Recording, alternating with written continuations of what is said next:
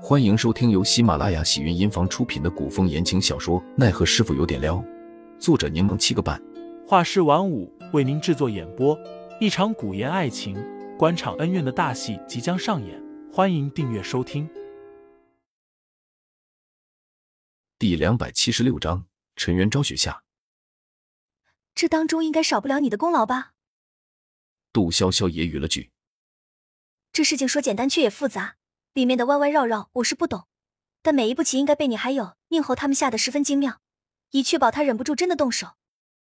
潇潇聪明，别拍马屁了，我不管你是谁的人，之前还是很谢谢你救了我一命。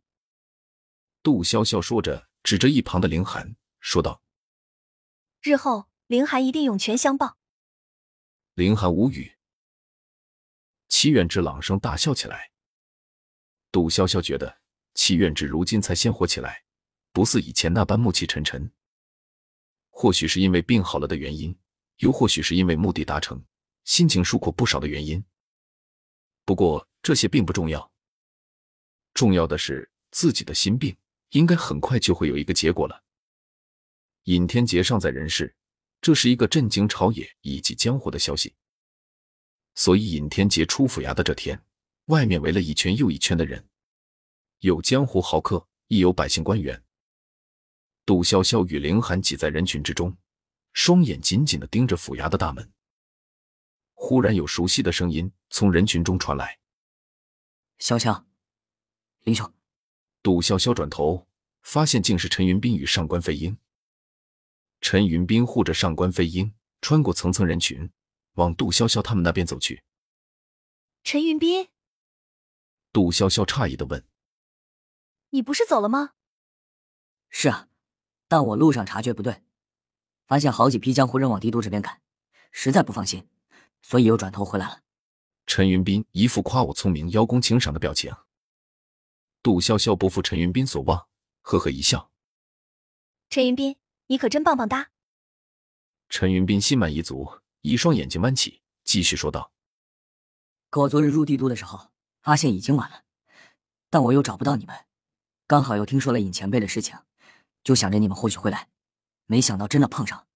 上官飞鹰见杜潇潇脸色不太好，关心的问道：“潇潇，你这几日还好吧？怎么看着清瘦这么多？”陈云斌忙跟着问了几句杜潇潇的身体，听杜潇潇说自己只是没休息好而已，这才放心。说起来，尹前辈是杜宗主的妹夫，也算是你们的长辈。然而万花谷又没了。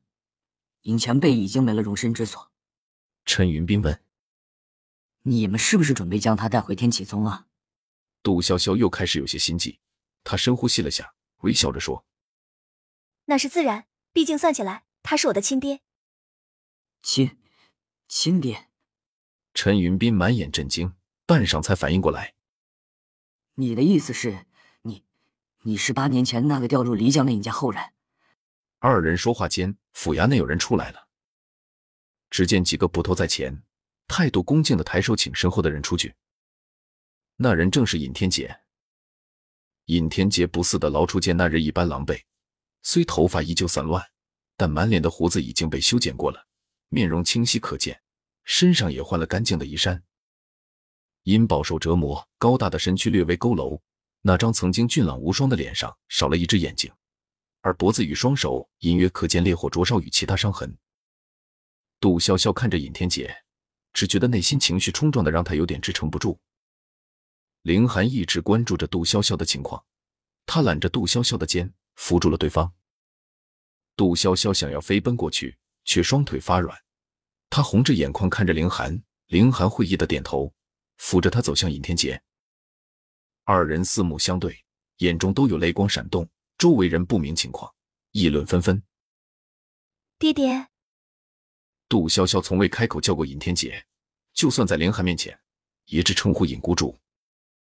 但此刻，杜潇潇知道这句“爹爹”是尹潇潇叫出来的。